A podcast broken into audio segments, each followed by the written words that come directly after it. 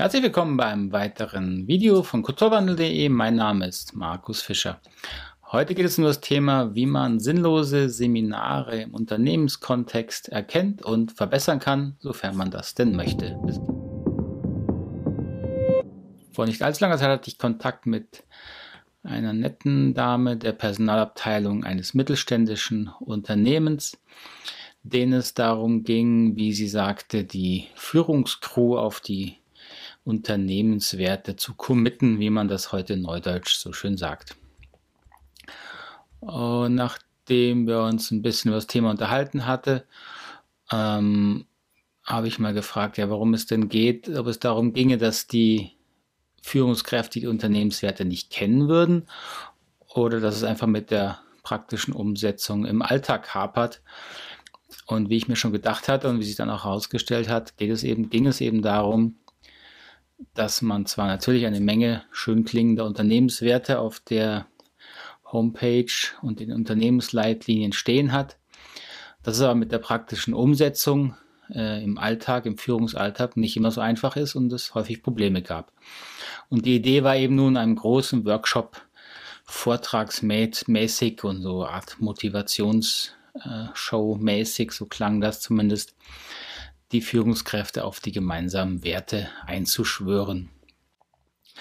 Und das Problem dabei ist eben, dass das nicht funktioniert. Nur weil man jemanden die Unternehmenswerte besser erklärt, fällt es der Person nicht leichter, diese Werte auch im Alltag zu leben. Und das ist eben ein wesentliches Problem ähm, im Seminarbereich, das nicht unterschieden wird.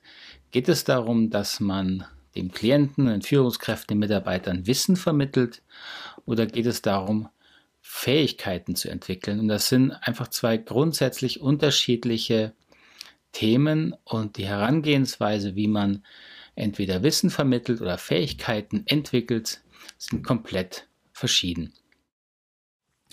Der Unterschied zwischen Wissensvermittlung und der Entwicklung von Fähigkeiten lässt sich beispielsweise recht simpel auch an dem, an dem Thema Zeitmanagement verdeutlichen.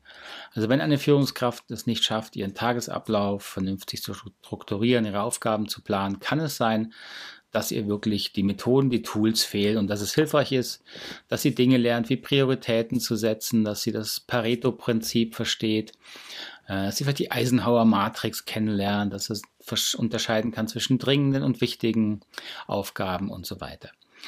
So, es kann also sein, dass ihr Wissen fehlt. Sie weiß nicht, wie, ein, wie sie ein Problem lösen soll. Und wenn man nicht weiß, wie ein Problem löst, zu lösen ist, äh, braucht man manchmal Wissen. So. Wenn sie nun aber das entsprechende Wissen hat und es trotzdem nicht klappt, dass sie in ihrem Alltag äh, ihre Aufgaben vernünftig strukturiert, dann liegt es eben nicht daran, dass ihr noch mehr Wissen fehlt, sondern fehlen meistens Fähigkeiten, dieses Wissen vernünftig einzusetzen. Beispielsweise im Zeitmanagement ganz typisch fehlt sehr häufig die Fähigkeit, Nein zu sagen. Nein zu sagen zu den Wünschen, Bitten und manchmal auch Forderungen von drängenden Kollegen oder Vorgesetzten, die einem noch mehr Aufgaben äh, auf den Tisch packen wollen und von denen man schon weiß, dass man sie nicht schafft und wo man eben manchmal einfach Nein sagen muss, äh, um nicht völlig aus dem eigenen Arbeitsrhythmus zu kommen. So, wenn einem diese Fähigkeit fehlt, Nein zu sagen, dann hilft es eben nichts, wenn man noch mehr äh, Tools und Methoden erzählt bekommt, sondern da muss man hingucken, warum schaffe ich es denn nicht, Nein zu sagen. Und das hat natürlich mit inneren ähm, Mustern und ähm, emotionalen Reaktionen zu tun. Man hat verschiedene äh, innere Stimmen, die dann laufen, die einen äh, daran hindern, jetzt ehrlich zu sein. Und daran muss man arbeiten. Und das heißt, dann hilft es nichts, noch mehr Input zu bekommen, sondern man braucht im Grunde Unterstützung an dieser, für diese Selbstreflexion, um zu verstehen, warum man in dem Fall nicht Nein sagen kann. Wissen kann man dem Klienten eben vermitteln und typischerweise passiert das in einem Vortrag oder ein Experte steht da, den man fragen kann. Das gleiche kann man natürlich auch über äh, Literatur vermitteln. Man gibt jemandem ein Buch zu lesen ähm, dabei geht es einfach Informationen weiterzugeben und maximal muss man Fragen stellen, wenn man bestimmte Dinge nicht verstanden hat. Diese Vermittlung von Wissen ist deswegen sehr eindimensional, man kann auch sagen monologisch, dafür brauchen Sie keinen Dialog führen, sondern äh, das ist eine Einbahnstraße, dort ist das Wissen, da soll es hin und da wird es möglichst effizient, hin, effizient hingeschoben. Und maximal gibt es noch eine Rückfrage, Feedback, ob man es auch richtig verstanden hat. Und da das eine Einbahnstraße ist, kann man, auch, kann man diese Wissensvermittlung zumindest theoretisch sehr weit auch digitalisieren. Deswegen gibt es in dem Bereich natürlich auch schon Versuche, das Ganze per Computerprogramm zu machen, Frage-Antwort-Spielen und so weiter. Also Wissensvermittlung lässt sich sehr effektiv frontal, monologisch äh, vermitteln, ohne groß, dafür muss man nicht groß in Kontakt zu den Teilnehmern gehen.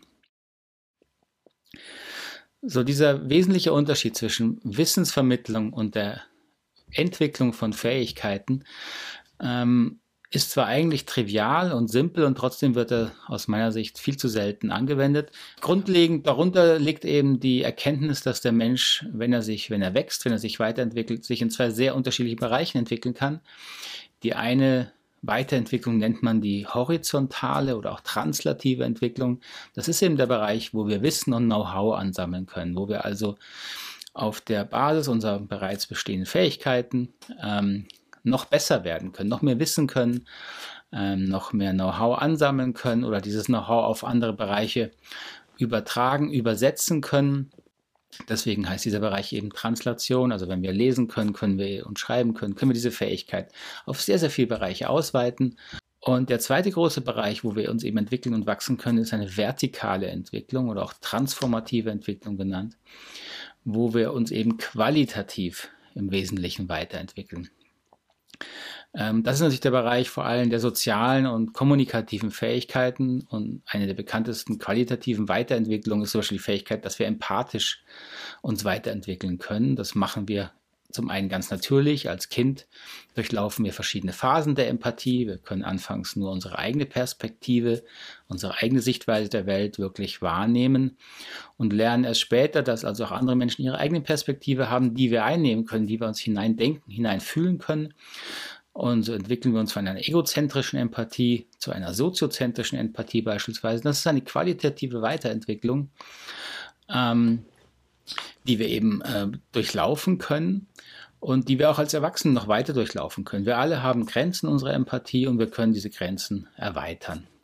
Und für diese qualitative, transformative, vertikale Weiterentwicklung brauchen wir eben eine andere Form der Unterstützung. Da hilft es nichts, wenn wir neues Wissen bekommen, sondern im Grunde müssen wir in einem äh, Setting, wo wir mit Menschen arbeiten, die diese Fähigkeiten schon ein Stück weit entwickelt haben, lernen, was uns fehlt, welche Muster wir innerlich haben, wo wir hängen, wo wir ähm, sozusagen unsere eigenen sozialen, kom kommunikativen Kompetenzen noch äh, verbessern können. Dafür brauchen wir Rückmeldung, dafür brauchen wir Feedback, äh, eine, eine liebevolle Annahme erstmal dessen, wie wir sind, aber dann auch eine Korrektur und eine Unterstützung. Das ist ein völlig anderes Setting als dieses horizontale Know-how, Informationsvermittlungssetting.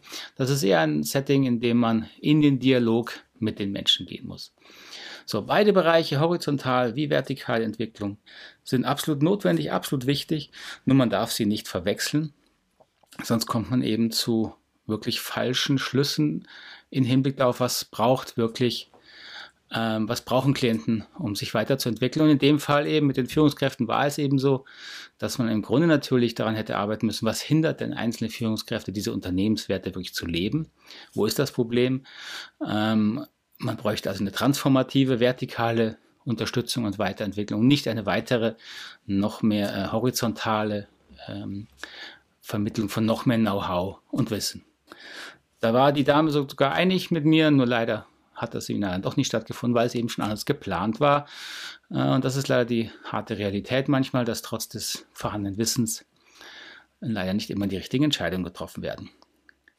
Ich hoffe, das hat Sinn gemacht. Diese kurze Unterscheidung würde mich freuen, wenn Sie Fragen, Kommentare dazu haben. Wie immer einfach unten in die Kommentarbox unter das Video. Äh, wenn Sie Anregungen haben für Ihre Themen, die Sie interessieren, natürlich gerne auch. Nehme ich gerne auf und versuche dann dazu ein Video zu machen. Bis dahin alles Gute, bis zum nächsten Mal. Tschüss, Ade.